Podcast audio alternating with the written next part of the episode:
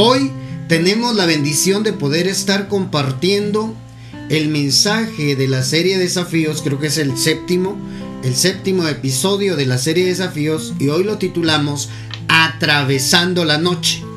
Atravesando la noche es el mensaje que hoy estamos desglosando, estamos platicando. Acá vamos a estar unos minutos conversando con, con mi esposa juntamente con ustedes compartiendo la palabra. Vamos y leamos Job capítulo 3, versículo 25. La, la escritura dice, lo que más temía me sobrevino.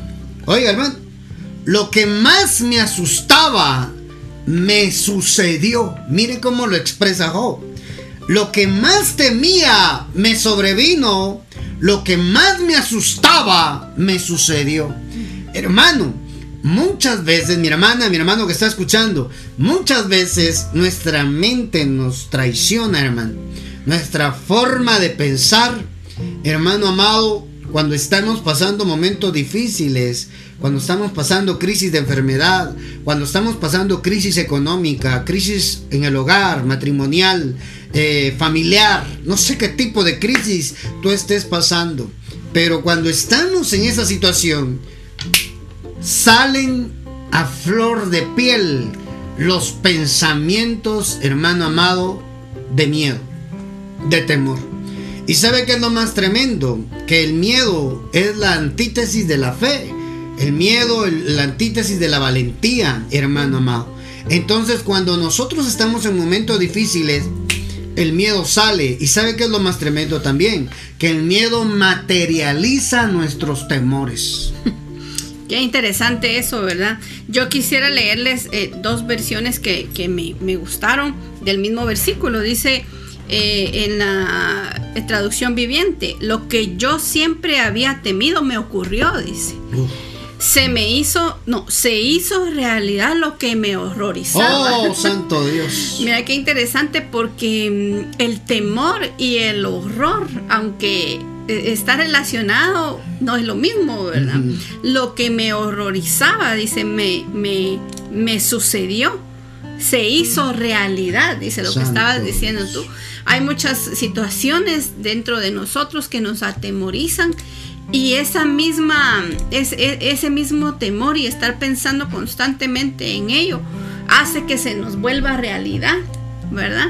Y, estábamos leyendo nosotros que, la noche eh, eh, se relaciona, bueno, lo que vamos a hablar, ¿verdad? Atravesando la noche se relaciona con temor y con horror, Exacto. ¿verdad? Entonces es interesante eh, que esta parte se, materialice, ¿verdad? En la, en la, el lenguaje actual dice, ya he perdido la paz, ah. dice este, esta versión. Mis peores temores se han hecho realidad dice. Entonces, cuando las cosas que a nosotros nos atemorizan vienen, perdemos la paz. Mira, qué, interesante esta parte. Sí, mira qué tremendo, porque eh, ahí es donde tenemos que tener cuidado. Ahí es donde la Biblia nos invita a nosotros, hermano, a agarrarnos de la palabra, a agarrarnos de Dios en nuestro peor momento, en los momentos de crisis, en los momentos duros, confiar en que la palabra de Dios es la que nos va a dar firmeza, la palabra de Dios es la que nos va a mantener a flote, hermano. Nuestro barco no se va a hundir, porque la palabra de Dios es la que nos da a nosotros esa firmeza que tanto necesitamos. Así es de que mi amado, mi amada, donde usted se encuentre, tenga cuidado con el miedo, hermano. Como aquella anécdota, ¿verdad? De que habiendo un gran sol y uno se lleva el paraguas porque no vaya a ser que llueva. Y le termina lloviendo. ¿Por qué? Porque ese era su temor. En todos lados un gran sol y sobre usted una gran nube negra. ¿Por qué? Por el miedo, hermano. Muchas veces lo que nosotros tememos, eso nos viene a ocurrir. Las cosas malas las llamamos, la miseria, la desgracia, las llamamos porque nuestra mente nos traiciona nuestros miedos, hermanos, salen a flor de piel y ahí es donde se empiezan a materializar, ahí es donde empezamos nosotros a tener conflicto. porque nos termina arruinando, hermano. Tenemos que tener cuidado, hermano, de no llamar las cosas malas. Lo que el hombre tema, eso le viene. Eso es lo que está diciendo Job. Lo que más me asustaba es lo que me sucedió. Entonces, hermano, si usted se llena de Dios, si usted tiene una palabra de Dios para cada problema, usted sale en victoria de ese problema. Esa noche, hermano. Por eso decía Gaby, la noche la relacionamos a eso, a problemas, a crisis, a tinieblas, a oscuridad, donde uno no mira nada, hermano. Por eso la palabra de Dios dice que es como una antorcha que ilumina en medio de la oscuridad. Eso es la palabra de Dios. Entonces, amado, el que tiene una palabra de Dios tiene antorcha en medio de la noche a usted le va a ir bien. Y recuerde que la noche no es eterna. La noche tiene un principio, tiene un final. Hermano, la noche no es permanente. Después de la noche viene el día. Como después del día viene la noche. En términos naturales, hermano. Entonces no se asuste si usted está en un periodo de noche, un periodo de prueba, un periodo, un proceso duro. Usted va a salir de ahí, hermano. Porque la Biblia dice, no para siempre se trilla el trigo porque si están va de trillarlo, el trigo se destruye. El grano de trigo se destruye. Tiene una razón de por qué lo trillan. Para quitarle lo que no sirve, la basura, la barasca, para que quede el puro grano. Eso es lo que, lo que sucede en la noche. Cuando pasamos una temporada, un proceso de noche, Dios quiere sacar lo mejor de nosotros. Dios quiere que le conozcamos, hermano. Por eso tenemos que tener cuidado que el miedo no nos gane, que el miedo es espíritu, el miedo es un espíritu, que el miedo no nos venga a hacer prisioneros y hacer que ocurran cosas malas en nuestra vida. Santo Dios, hermano. Entonces, si pensamos, hermano, nosotros, eh, eh, si nosotros en nuestro peor momento, um, en esa situación donde nos sentimos impotentes, sentimos que todo se nos arruina, Ah, ahí debemos de recordar que estamos más cerca de un milagro, que estamos más cerca de conocer a Dios en nuestra noche, porque Dios es luz. si Dios es luz, hermano, dice la Biblia, hay un versículo que dice que Dios habita en la oscuridad. Yo siempre pensaba, ¿cómo puede ser que Dios habita en la oscuridad? Claro, es que para existir en la oscuridad, Él es luz.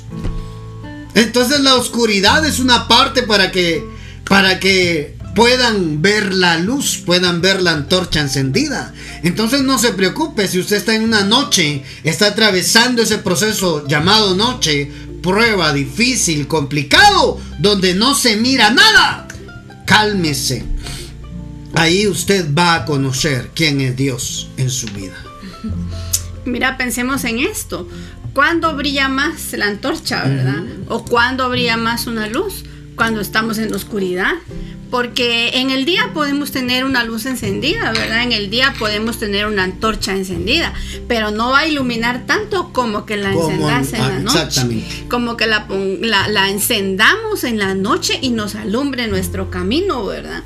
Entonces, en el tiempo de la noche también está el Señor, ¿verdad? En el tiempo de la noche también vamos a encontrar a, a Dios en medio de, las, de los problemas, en medio de los miedos, en medio de las dificultades, también lo vamos a encontrar ahí a Él. Y mira, regresando un poco a lo de Job, de mis peores temores se hacen realidad, pensaba yo en la fe, ¿verdad?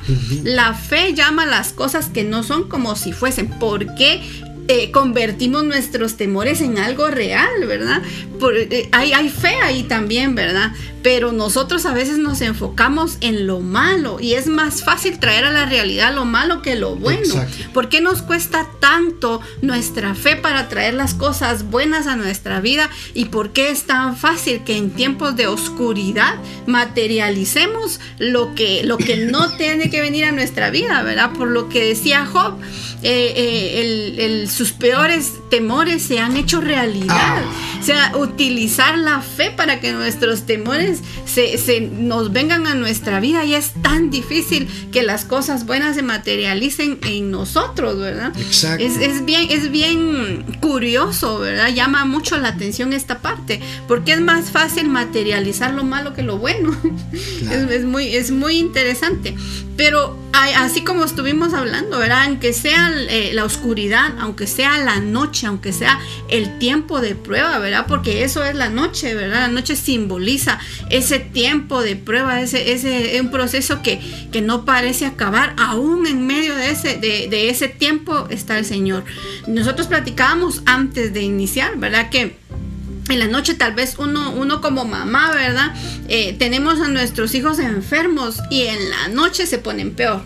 En la noche, en el día pasan bien y solo entra la noche y ya se aquella tos, creo que no pueden respirar. ¿Por qué todo pasa en la noche? Cuando no hay eh, algo, un médico, por ejemplo, a quien ir, cuando no tenemos a alguien a quien acudir, en esos momentos cuando parece que todo se cierra, ¿verdad?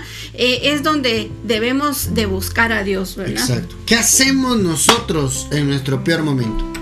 Esa es la pregunta que queremos dejarte ahí en tu mente y en tu corazón. ¿Qué hacemos? ¿Qué haces tú?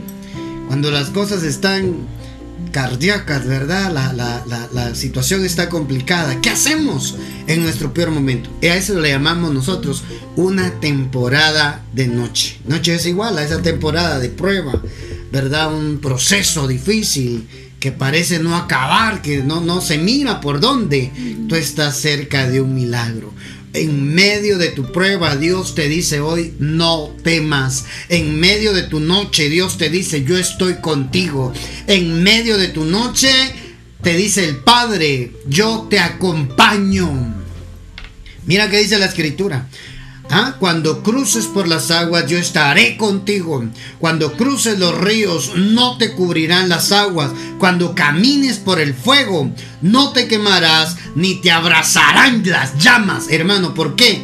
Porque en medio de nuestra prueba está Dios. Y eso es lo que nosotros queremos dejarte en el corazón con este mensaje atravesando la noche. Que no va solo, porque aún el Salmo 23 dice, aunque ande en valle de sombra y de muerte, no temeré mal alguno. Valle abajo, sombra, oscuridad, hermano. En el valle de la oscuridad, no temeré mal alguno, porque tu vara y tu callada me infunden aliento.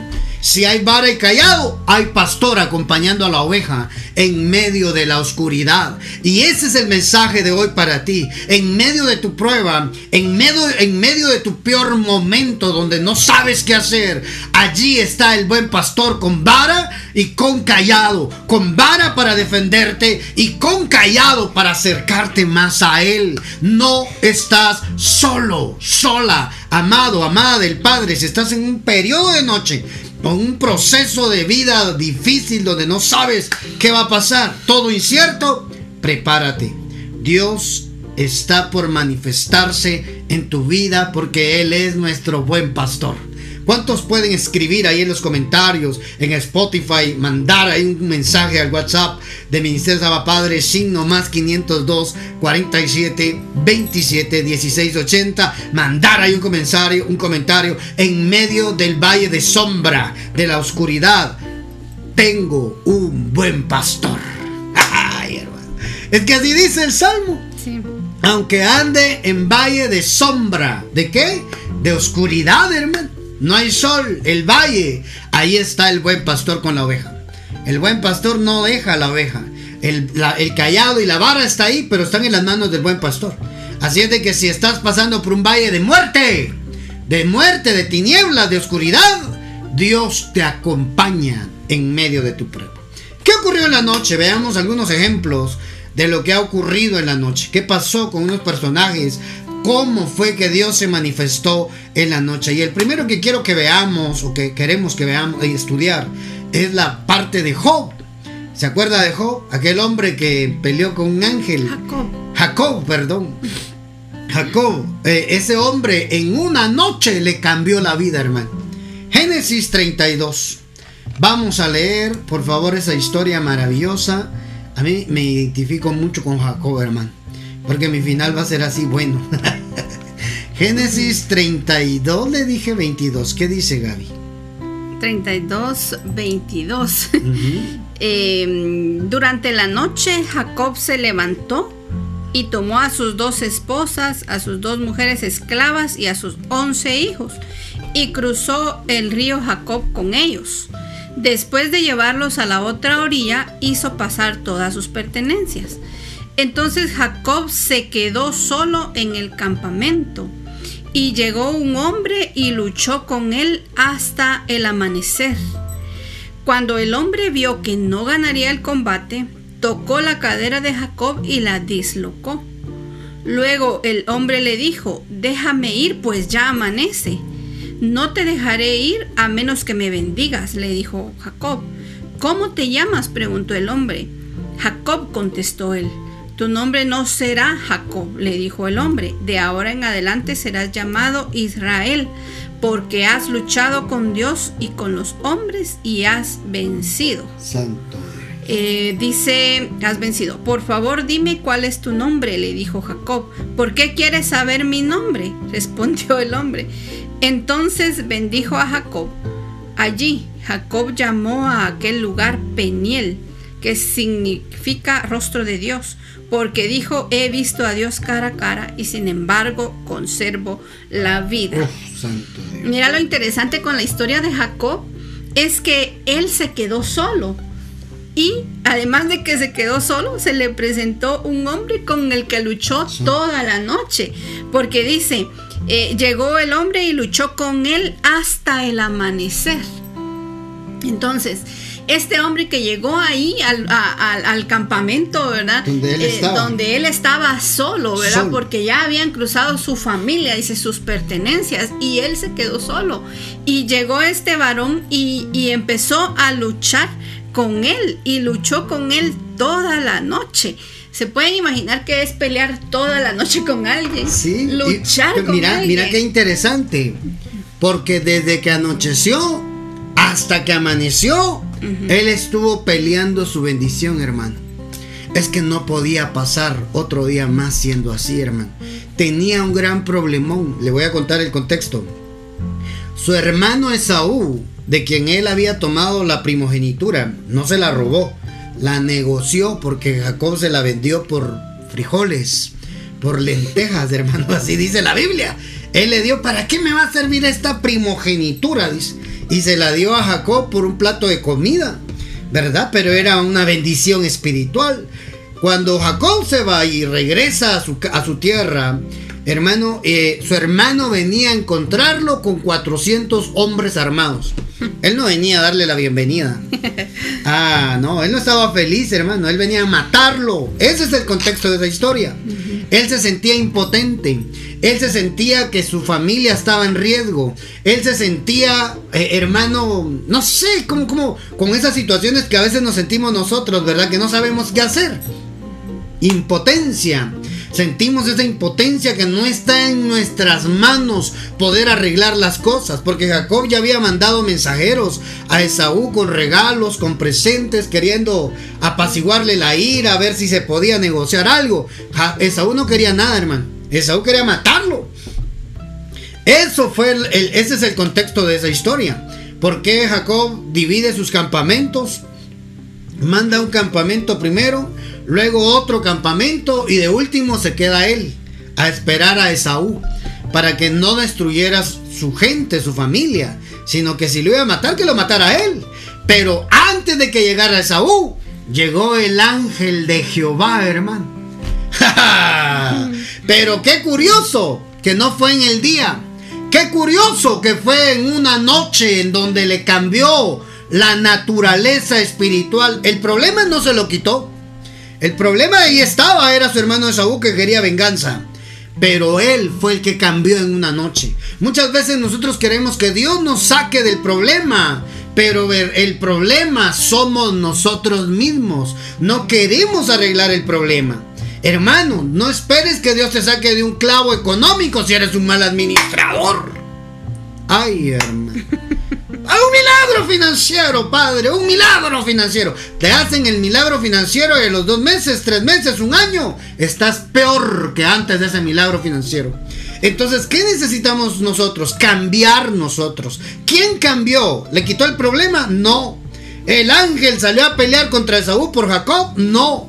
Contra el mismo Jacob peleó. Qué curioso, ¿verdad? Que en lugar de decirle Dios, ¿verdad? Aquí estoy, yo te voy a defender, le viene a dar. Solo eso le faltaba. Que en lugar de que Dios lo ayudara, entre comillas, Dios viniera a pelear contra él. En una noche, hermano. Una noche donde o cambiaba la situación o cambiaba la situación. No había una oportunidad para otro día. Si él amanecía con el mismo problema, se moría. Por eso en una noche, hermano, al rayar el alba. Qué curioso también que el ángel no podía quedarse en el día, ¿verdad? Que el varón notable, noble, que peleó con Jacob se tenía que ir en el amanecer. Ah, cuando ya iba a salir el sol, no podía estar abajo. Ay, hermano, yo no sé ni qué fue lo que vio Jacob, pero en una noche le vino a cambiar la vida. ¿Qué necesitaba Jacob? La bendición de Dios. Él cambió y le dejó una marca en el muslo para que se recordara de esa noche, hermano. Yo no sé cuántos recuerdos, cuántas marcas ha dejado Dios en nuestra vida para que nos recordemos qué fue lo que Él hizo. En una noche le cambió el nombre. Le cambió su destino, le cambió su naturaleza. Le dijo, ya no te llamarás Jacob, te llamarás Israel porque peleaste como un príncipe, si peleaste así con Dios, prevalecerás también contra los hombres. En una noche, hermano. Jacob no, no, es de que significara eh, engañador. Jacob en el original significa quien se toma del talón. Eso significa, el engañador se lo puso de Saúl, el que estaba herido. Jacob, este es Saúl el hermano. Cuando cuando Jacob tomó la bendición de la primogenitura, dijo, este engañador. Por eso es que predican de Jacob como el engañador. Pero fue una etiqueta de una persona herida, hermano. Así le puso Esaú a Jacob el engañador y todo el mundo predica del engañador. El engañador Jacob, no, Jacob significa quien se toma del talón. Ese hombre, hermano, era un hombre esforzado desde que era bebé. Desde que estaba saliendo, él quería el primer lugar, quería la bendición del la primogenitura, hermano. Entonces, mira eso, Gaby. En una noche el, ángel le dice, no te llamarás más Jacob, te llamarás Israel. Santo. Como es de interesante todo el contexto, porque porque entró la noche con problemas, mm. ¿verdad? Oh. Entró en la noche con problemas, con una situación complicada donde se estaba jugando la vida, porque era su hermano el que venía a matarlo, como decíamos, no lo venía a saludar, ¿verdad? No venía a, reencontrarse con él ah, porque había hecho algo lindo, venía a matarlo y venía contra toda su familia. Entonces la noche le entró a él ya con el problema y, tenemos problemas y encima más, ¿verdad? Más oscuridad en la vida, más, más verlo todo mal, ¿verdad? En esa noche, él entró en la noche de la misma manera. Y qué interesante es que vino este hombre a luchar con él. ¿Qué hubiera pasado si, si Jacob en vez de luchar se pone a llorar, verdad? Se pone a llorar y a pedir y a decir. A buscar la lástima del hombre. Ajá, yo, mira, yo tengo tanto, tanto marcado eso. A Dios no lo conmueven nuestras lágrimas, ¿verdad? A Dios lo conmueve nuestra fe. ¿Y qué, ¿Y qué hizo él, verdad?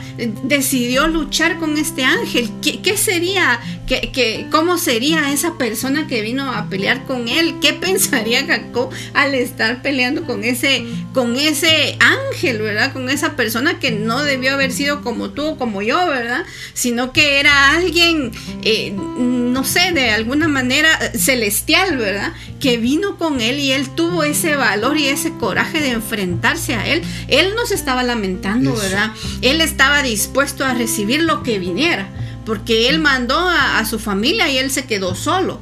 Entonces él estaba dispuesto a pelear con quien sea, ¿verdad?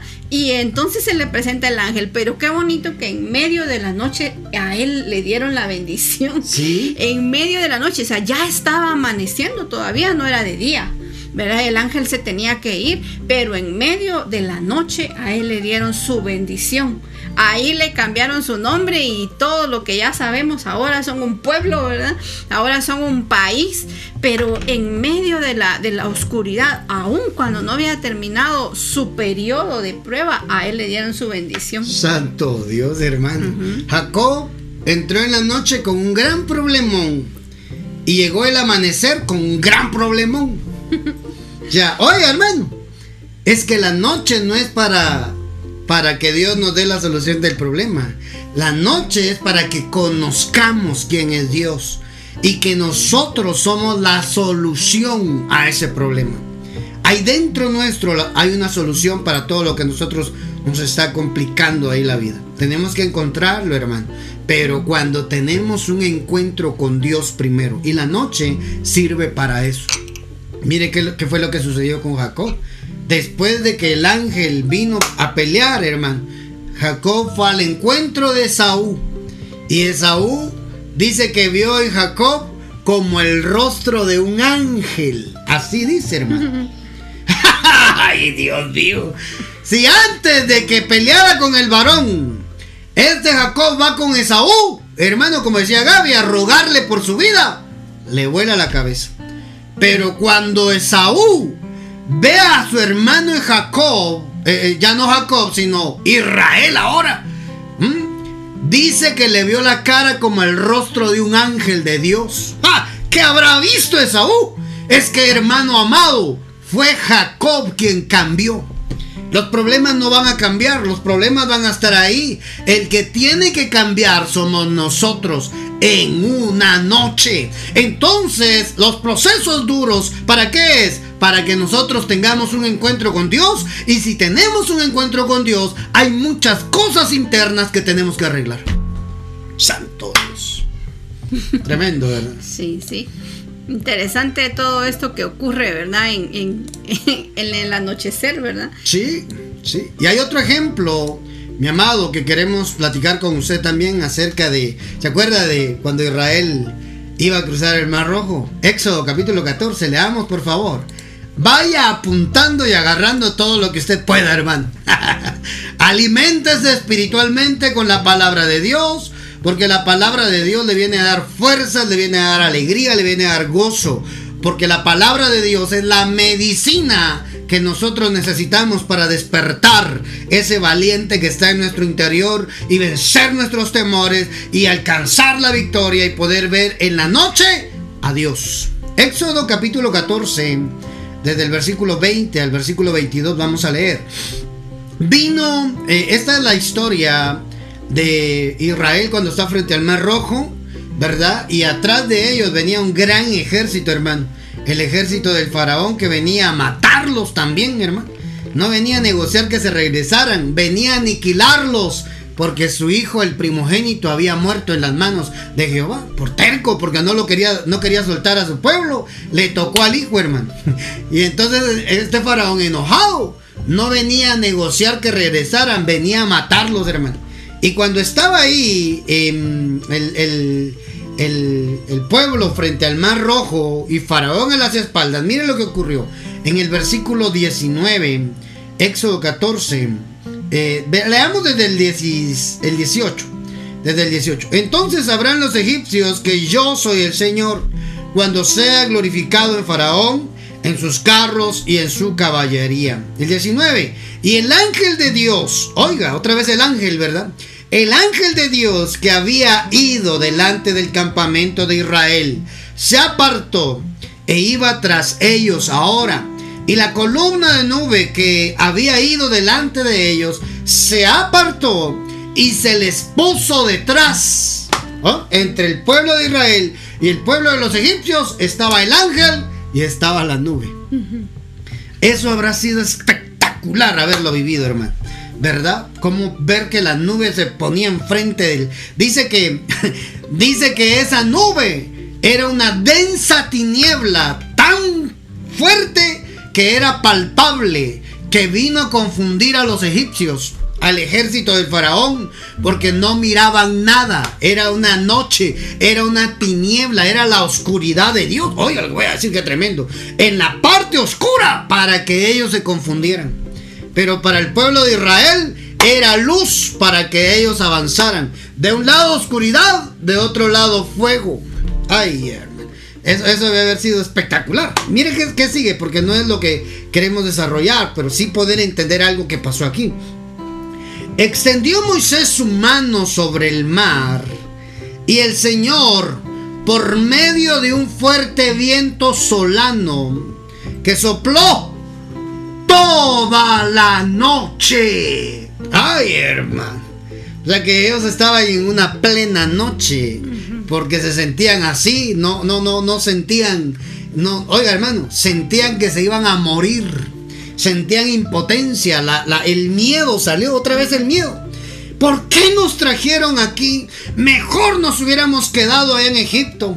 Ahí había sepulcros, por lo menos no hubieran quedado nuestros cuerpos tirados en el desierto. Allá teníamos sepulcros. Eso era lo que estaban diciendo, hermano. Oiga, hermano, tenían miedo.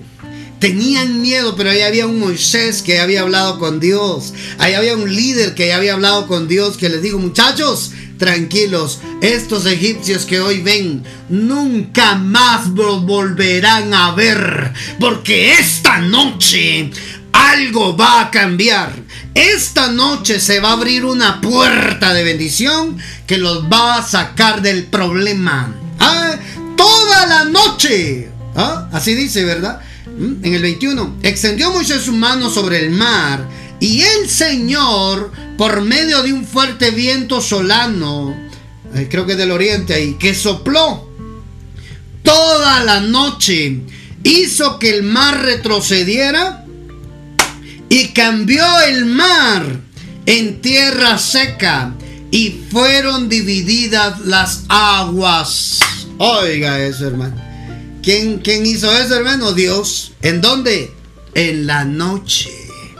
Es decir, que si toda la noche pasó soplando ese viento para abrir y aparecer la parte, hacer aparecer la parte seca, ellos cruzaron al amanecer. Mira, otra situación donde, donde está eh, su vida, ¿verdad? Donde está eh, eh, entre la vida y la muerte. Lo, lo, mismo que mirábamos con Jacob, lo mismo que estamos viendo hoy con el pueblo, con, con, el pueblo hebreo, ¿verdad? Ellos quedaron en una situación donde su vida estaba en juego, donde ellos sabían que si venía el ejército de Faraón ellos iban a morir. Entonces es importante que notemos que también en la noche, ¿verdad? Eh, eh, sopló ese viento y ellos atravesaron, atravesaron en seco, porque Dios les hizo un milagro, lo que habíamos visto desde el principio. Cuando miremos la noche en nuestra vida, estamos pronto a ver un milagro. Santo. Entonces ellos estaban entre la vida y la muerte, entre la espada y la pared, ¿verdad? Como, como se dice comúnmente. Y, y, tenían que creer en algo, tenían que creer y Dios les hizo ese, ese milagro. Pero fue en la noche, en la noche donde donde sopló ese viento y separó las aguas y ellos cruzaron en seco, ¿verdad? Imagínense nuevamente cruzar, estar caminando todo el pueblo durante una noche entera, Santo ¿verdad? O sea, atravesaron la, atravesaron la situación difícil, caminaron en tierra seca. Debió de haber sido impresionante, ¿verdad? Cuando uno va al mar y mira las olas, a uno, uno que no sabe nadar le da miedito, ¿verdad? Entonces, eh, ver, ver, un, ver aquí de este lado agua y de este lado agua, ¿verdad? Que en cualquier momento se puede volver a juntar. Debió haber sido bien intimidante esa situación. Pero ellos caminaron, ellos lo atravesaron y Dios, ah, y Dios estaba con ellos. Aún en medio de, de, la noche, aún en medio de la situación que parecía eh, algo imposible, ellos pudieron caminar. Exactamente. Y dice que los israelitas entraron en medio del mar sin mojarse, mientras las aguas formaban como una muralla a ambos lados. Eran muros de agua, hermano. Los egipcios se lanzaron contra ellos. Toda la caballería del faraón, sus carros y sus, y sus caballeros, entraron tras ellos en medio del mar. Y antes, oyes, y antes de la madrugada, al rayar el alba, así como con Jacob, al rayar el alba, ya estaba por amanecer. Y antes de la madrugada el Señor miró desde la columna de fuego y de nube a las huestes egipcias y los desbarató. Frenó la rueda de los carros haciéndolos, haciéndolos avanzar pesadamente. Los egipcios, la rueda se las volvió cuadros, ¿verdad? Le dijeron, se dijeron los egipcios, huyamos de los israelitas, porque el Señor combate por ellos contra los egipcios. Y el Señor dijo a Moisés, extiende tu mano sobre el mar para que las aguas se, vuelva, se vuelquen sobre los egipcios, sobre sus carros y sus caballeros. Moisés extendió sus manos sobre el mar y al amanecer volvió el mar a su estado normal, mientras los egipcios en su oída topaban con él. Así precipitó el Señor a los egipcios en medio del mar. Las aguas al juntarse cubrieron los carros y caballeros y a todo el ejército del faraón que había entrado en persecución de los israelitas. No escapó ni uno solo. ¿Ya vio? Pero los israelitas pasaron sin mojarse por medio del mar, formando para ellos las aguas como una muralla a ambos lados. ¿Ya vio? Entonces, todo eso ocurrió en la noche.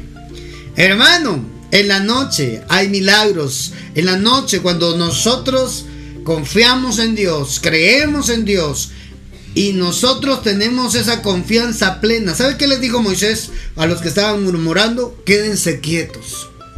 Porque estos egipcios que hoy ven, este problemón que hoy ven, nunca más los volverán a ver.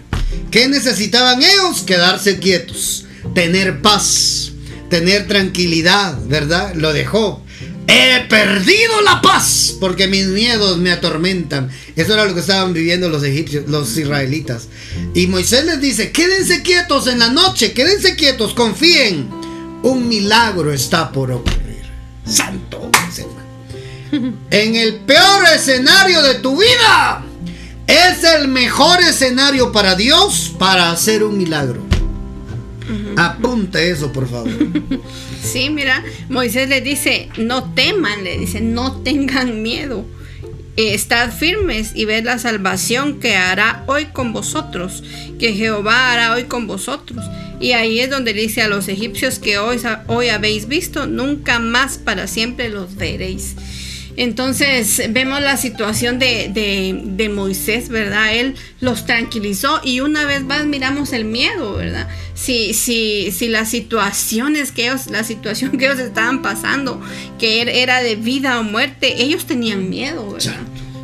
todo un pueblo con miedo, con temor de que ese día ellos iban a morir, ¿verdad? Entonces eh, Moisés lo que hace es tranquilizarlos primero, ¿verdad? No teman y estén firmes, ¿verdad? La fe es la que nos da la firmeza, ¿verdad? Exactamente. Entonces, una vez más vemos aquí el miedo, una vez más vemos aquí la, eh, eh, la fe, ¿verdad? Que debe ser, eh, en ese, en ese momento debe, debe de ayudarnos a estar fortalecidos y, saber que vamos a poder atravesar esas situaciones, porque así fue que les dijo a ellos, ¿verdad? A ellos Moisés, de esa manera lo logró tranquilizar y pudieron ver ese milagro en, en en la vida de ellos, ¿verdad? De, ese pueblo, de poder atravesar todo, todo el mar en medio de la noche y que para, para ellos eh, Dios les salvara su vida, ¿verdad? Les preservara su vida.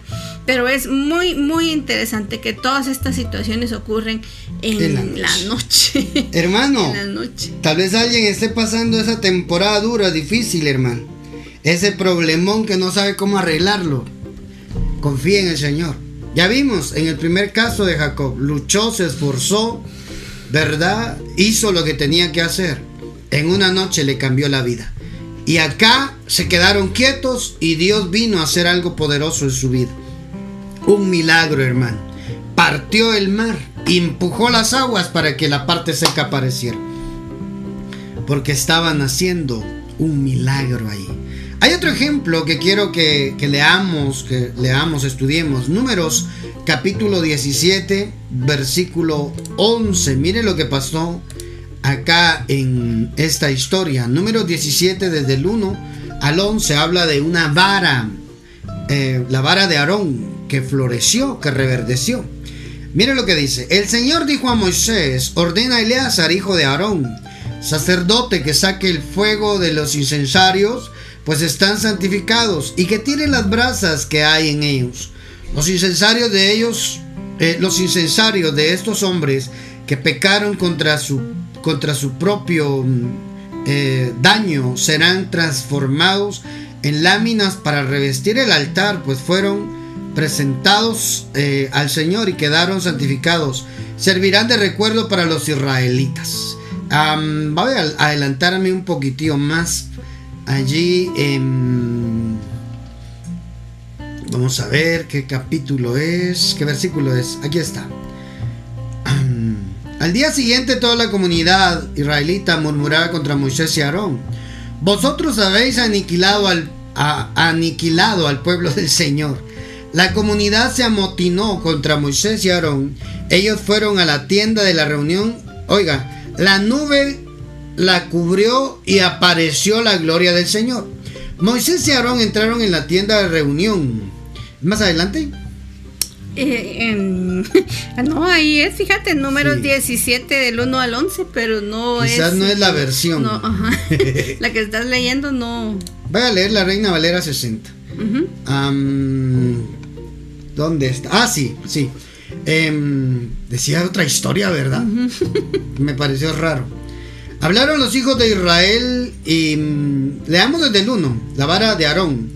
Luego habló Jehová a Moisés diciendo, habla a los hijos de Israel y toma de ellos una vara, si allá decía incensarios, ¿verdad?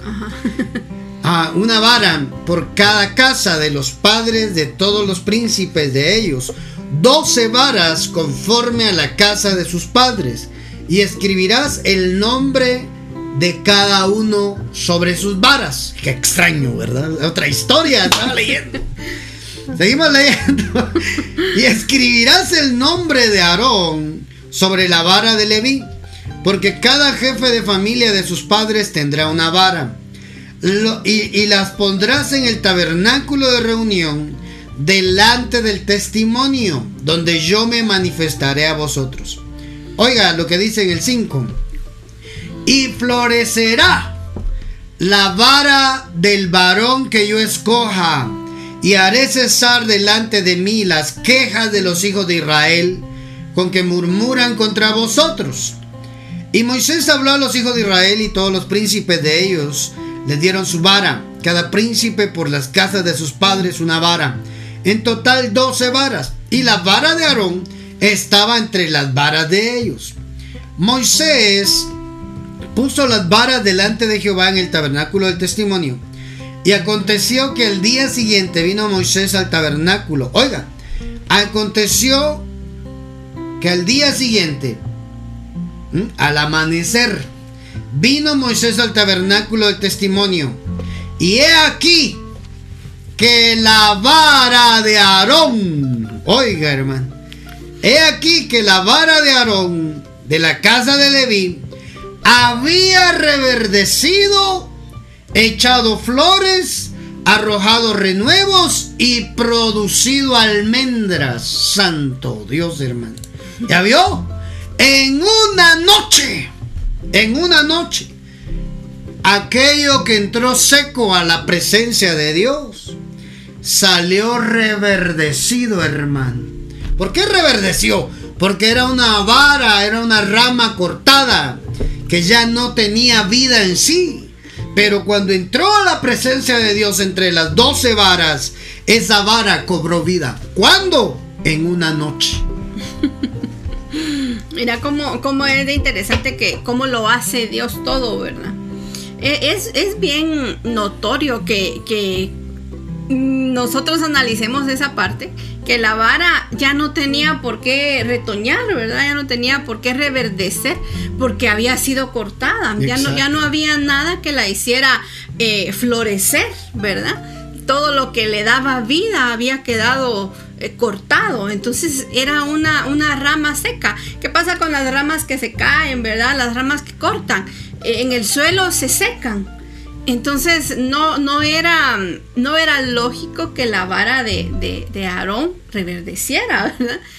Y, lo, lo, otro que tenemos que tomar en cuenta es que entra en la presencia de Dios eso que parece seco, ¿verdad? Y en una sola noche puede hasta dar fruto. Claro. Porque no solo reverdeció, también dice que dio almendras, ¿verdad? Maduras. En una noche todo el proceso de, crecimiento y de dar fruto se llevó a cabo. Maduras, hermano. ¿Cuánto se tardarán? ¿Cuántos días se tardarán el poder que la rama de retoñe primero que nada? Segundo, se desarrolle de flores. Tercero, de fruto. Cuarto, y el fruto madure. ¿Cuánto tiempo tardará? Hermano, pero lo que para el hombre es imposible, para Dios todo es posible. En una noche en la presencia de Dios, aceleró el tiempo, hermano. Oiga, almendras maduras en una noche. Santo Dios, yo, yo, yo oro al Padre, hermano, para que Él acelere nuestros tiempos. Él traiga ese fruto maduro que nosotros necesitamos, hermano. ¿Cuándo? En el periodo de una noche. Él aceleró todo para que pudiera haber un milagro en su presencia. Estoy seguro, amado, estoy seguro que si usted en medio de su proceso hoy asimila lo que está viviendo bien, que eso viene de parte de Dios y que está cerca de ver un milagro, yo le aseguro que la vida le cambia. Le va a cambiar le va a cambiar. Mirad lo que pasó. En una noche dio almendras, almendras maduras. Santo Dios. Sí, sí. Dice que el almendro puede empezar a producir buenos frutos después del octavo año que lo siembran. Santo Dios, ocho años. Ocho años tiene que pasar para que el almendro pueda dar esas esas almendras y ya estén eh, ideales para el consumo. Ocho años. Ocho años desde su siembra. En una noche, hermano, pasó el tiempo de ocho años. Eso era un milagro. Prepárate porque en tu noche, metido en la presencia de Dios, si tú estás consciente de que Dios te acompaña en medio de tu prueba, Dios puede acelerar el tiempo. Ocho años tardan en que la almendra se desarrolle y pueda dar frutos maduros para consumir. Y todo ocurrió en una noche. Por eso en este mensaje, atravesando la noche, tenemos que entender algo. En la presencia de Dios, en nuestra temporada de noche, cualquier cosa sobrenatural puede ocurrir. Todo puede ocurrir, hermano. Todo, todo, todo. Santo Dios, tenemos que apurarnos Apurémonos, por favor. Veamos un otro ejemplo. Hechos 16. ¿Se acuerda de Pablo y Silas? Este, este, estos hombres que estaban encadenados, estaban, hermano, presos. Estaban presos. Pero ¿saben qué hacía Pablo y Silas? Solo lo voy a mencionar así rapidito porque quiero llegar a otro ejemplo. Hechos 16, desde el 25 le dije, ¿verdad? Desde el 25 al 40 usted puede leerlo ahí. ¿Cómo dice? El 25 como a medianoche, oiga, como a medianoche, en lo mejor de la noche, Pablo y Silas oraban y cantaban himnos a Dios. Y los presos escuchaban, hermano, ellos no eran los encargados de la cárcel, ellos eran prisioneros juntamente con esos presos, hermano. Los presos de la cárcel. Pero había una diferencia entre esos presos. Pablo y Silas encadenados engrietados y todo, pero tenían la boca abierta. Todavía podían alabar, todavía podían cantar himnos a Dios, hermano. Amado, amada, en tu peor momento no dejes de alabar a Dios. Mira, también ellos dicen que cuando los metieron a la cárcel, previamente de meterlos, habían sido eh, azotados. No. Después de haberles azotado mucho, los echaron a la cárcel. Y, mandaron al carcelero para que guardase seguridad, ¿verdad? Y dice que él los metió, y azotados, los, los metieron en un calabozo, en el de más adentro. Dice, el calabozo de más adentro está oscuro. el calabozo de más adentro, no, ¿a dónde mandan a, a los privados de libertad que, que que van a ser castigados, los envían a donde está la oscuridad, de tal manera que ellos no puedan ver nada, ni siquiera sus, sus, manos, ni siquiera eh, lo que les rodea, porque dice, los enviaron al calabozo de más al fondo, ¿verdad? Donde estaba oscuro, y dice que, que los, les pusieron cepo en los pies, dice, les aseguró los pies en el cepo pero interesante. Mira, mira, mira esta parte, ¿verdad? Ellos no sabían si era la medianoche porque ellos estaban en la oscuridad. No sabían, ¿verdad? Que, en qué periodo ellos, ellos nada más empezaron a cantar. Porque si ellos estaban en la oscuridad, no sabían si era la noche, si era de noche, si era de día. Cuando estás, cuando están en ese lugar, no se mira si es de día o de noche. Entonces, ellos estaban en la oscuridad. Entonces ellos empezaron a cantar, ¿verdad? Pero era la medianoche orando, dice Pablo y Silas cantaban himnos a Dios. Y lo más interesante es que los demás los estaban oyendo. Los presos, hermano. También estaban despiertos. ¿Qué presos, hermanos? Están cantando felices porque están presos. No, hermano. Eso solo lo hacen los creyentes en Jesús. Aquellos que están en problemados, en medio de sus problemas, ore. En medio de sus problemas, cante alabanzas a Dios. Allí va a venir el milagro. Santo Dios. ¿Y qué dice? Y de repente, oiga hermano, y de repente profetizo sobre su vida que si usted en medio de su peor momento ora, canta alabanzas a Dios, está por vivir un de repente de Dios. Un de repente, hermano, está por ocurrir en su vida. Un milagro, pues. Se produjo un gran terremoto de tal manera que los cimientos de la cárcel fueron sacudidos. Al instante se abrieron todas las puertas y las cadenas de todos se soltaron. Al despertar el carcelero, el carcelero y ver abiertas todas las puertas de la cárcel, sacó su espada y se iba a matar, creyendo que los prisioneros se habían escapado. Mas Pablo clamó a gran voz diciendo, no te hagas ningún mal pues todos estamos aquí. Entonces él pidió luz, o sea que estaban en plena oscuridad. Y se precipitó adentro, temblando. Se postró ante Pablo y Silas. Y después de sacarlo dijo, señores, ¿qué debo hacer para ser salvo? Ay, hermano. Y ellos le respondieron, cree en el Señor Jesús y serás salvo tú y toda tu casa. Ah, y él los tomó en aquella misma hora de la noche, les lavó las heridas, enseguida fue bautizado y él y todos los suyos. En la noche hay restauración, hermano. Oiga, hermano, las heridas que les habían causado los hombres, los mismos hombres, vinieron a restaurarle. En medio de la noche, tu oración, tu canto es escuchado por Dios. Y el cielo te responde con un milagro. Oiga, en medio de la noche, en medio de la oscuridad, les amarraron las manos, les amarraron los pies, pero no la boca.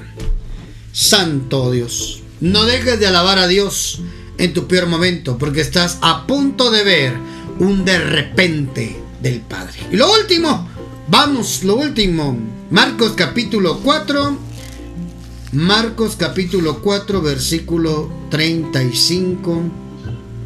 Vamos a estar leyendo ahí de Marcos capítulo 4 al 35 al 41. Dice,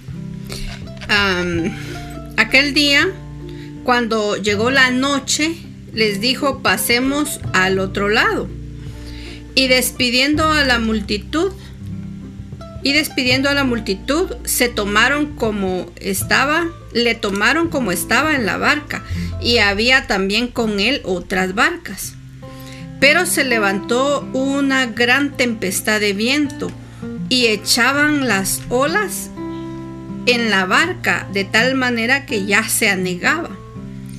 Y él estaba en la popa, durmiendo sobre el cabezal Y le despertaron y le dijeron, Maestro, no tienes cuidado que perecemos.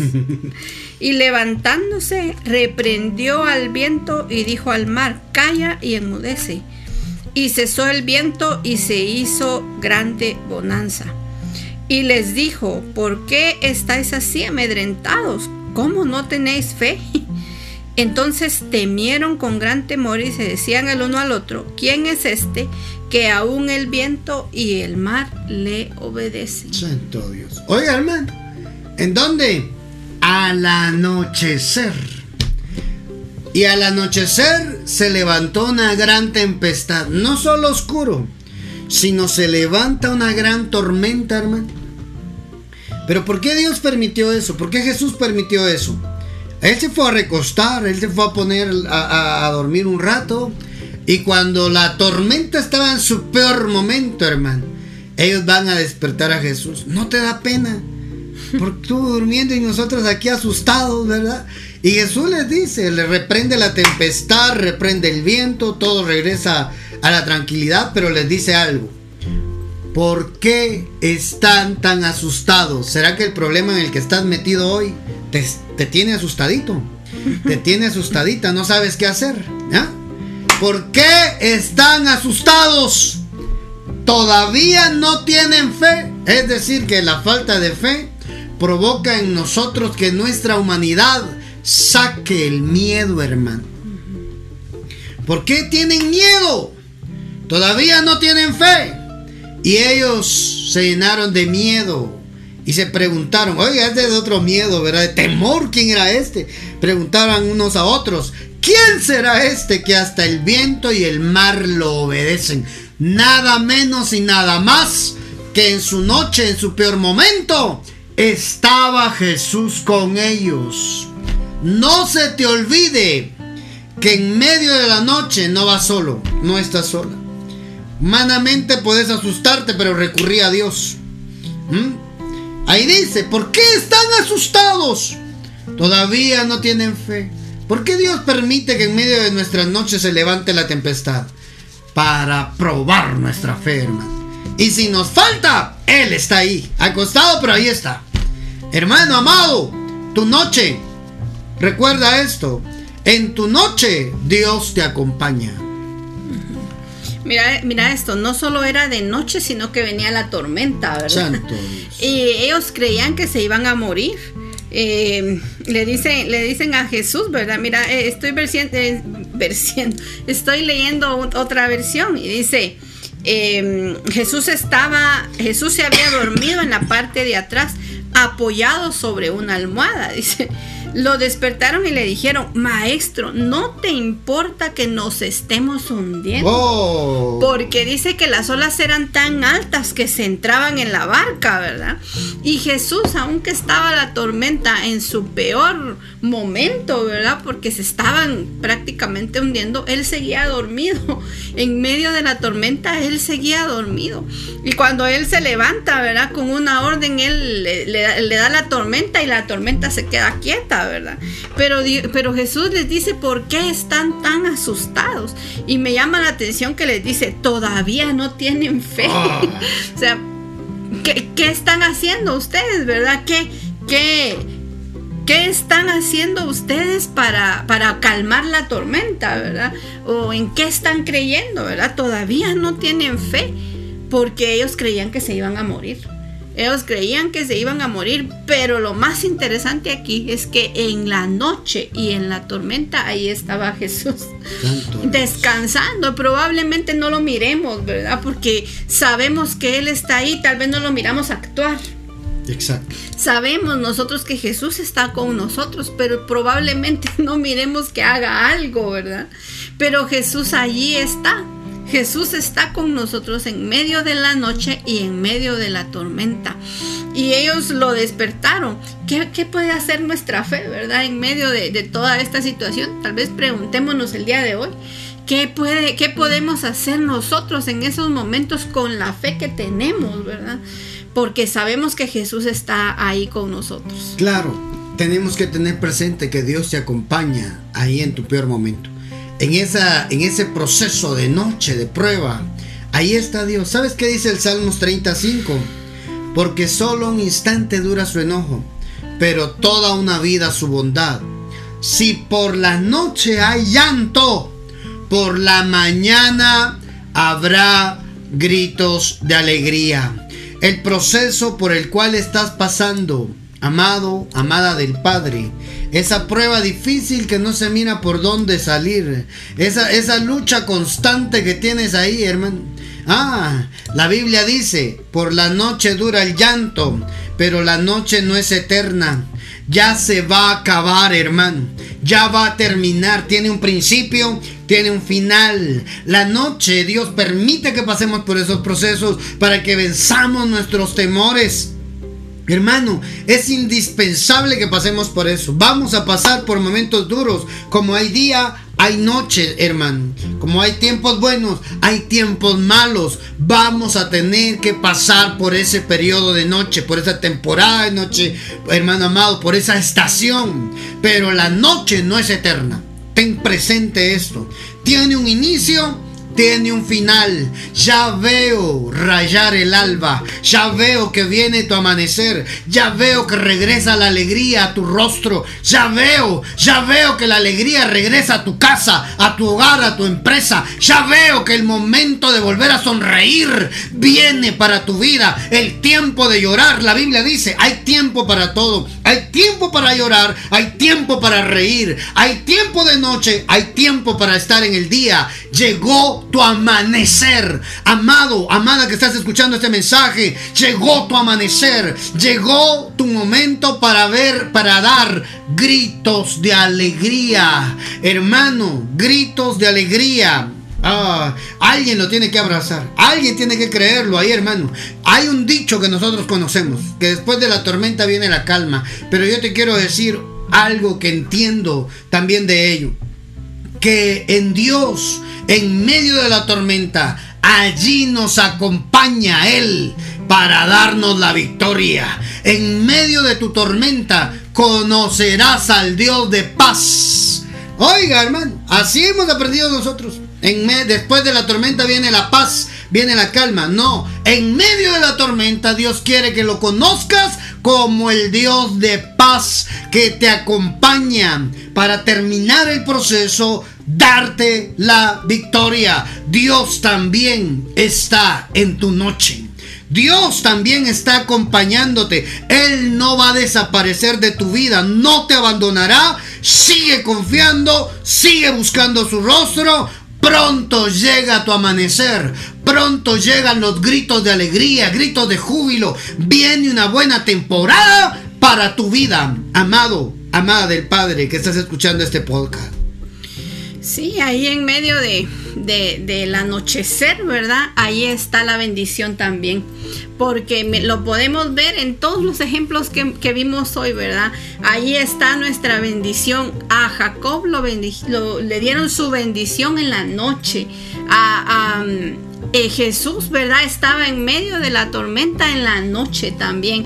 Vemos que la vara de Aarón reverdeció en una noche, dio fruto. Entonces la noche nos sirve también para eso. En la noche, cuando estemos atravesando pruebas, temores eh, y todas estas situaciones, preguntémonos qué bendición hay para mí en esa noche también, porque lo vimos hoy y la palabra nos deja ver que la noche también es para bendecirnos, ¿verdad? Y aunque sea difícil y aunque como dice Salmos estemos llorando en esa noche, sabemos que a la mañana viene la alegría porque tenemos la bendición de Dios en nuestras manos, porque Él ya nos la dio, ¿verdad? Y vamos a tener también esos frutos, vamos a tener los, los frutos que se pudieron, que se produjeron también en la vara de Aarón, lo vamos a tener nosotros también en esa noche. Entonces, en, la noche también tenemos nuestra bendición. Exactamente. Amados que escucharon este podcast, ahí donde se encuentran oyendo en Spotify, en radio, en redes sociales, hoy queremos hacer una, una oración para terminar este mensaje. Padre Celestial, te pedimos por cada uno de nuestros hermanos que hoy quizás se encuentran en esa prueba, en esa temporada, en esa época, en ese periodo de noche. Oramos para que la fe no les falte, no les falle y que ellos puedan vivir su mejor temporada, su mejor tiempo en medio de esa noche. Oramos, Padre, para que vengan los de repentes tuyos y ocurra un milagro en la vida de aquellos que siguen confiando, siguen creyendo, aunque todavía no lo vean. Y te. En el nombre poderoso de Jesús, oramos por ellos, Dios, los que vayan a escuchar este podcast, este mensaje, en el medio cual fuera que sea, Padre. Oramos, Padre Celestial, para que la fe no falle, no les falte, Padre, y puedan conocer en medio de su noche, en medio de la tempestad, al Dios de paz, te puedan conocer a ti.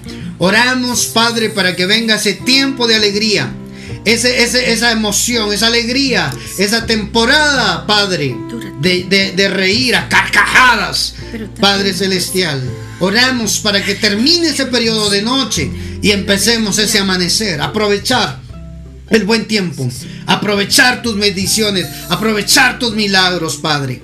En medio de nuestra noche hemos de luchar, esforzarnos y conocerte más. En el nombre poderoso de Jesús. Te damos gracias, Señor. Amén. Amén. Bendecimos a todos los que escucharon este podcast. Oramos por sus vidas para que Dios les dé la fuerza para salir en victoria. Si usted tiene petición de oración, mándenos su petición de oración al WhatsApp de Ministerios Abba Padre, signo más 502 47 27 1680. Acá se puede comunicar con nosotros. Cuéntenos si Dios le habló en este mensaje, cuéntenos también. Si tiene testimonios, mándenos su testimonio. Si quiere bendecir este ministerio con ofrenda, con siembra, con un aporte para ayudar a los necesitados en los proyectos de ayuda social, de obras de misericordia, escríbanos. Ahí le daremos la información personal. Dios me los bendiga y no se pierda el siguiente mensaje de esta serie desafíos. Un fuerte abrazo a todos los que están escuchando este podcast acá en nuestra plataforma de Ava Padre.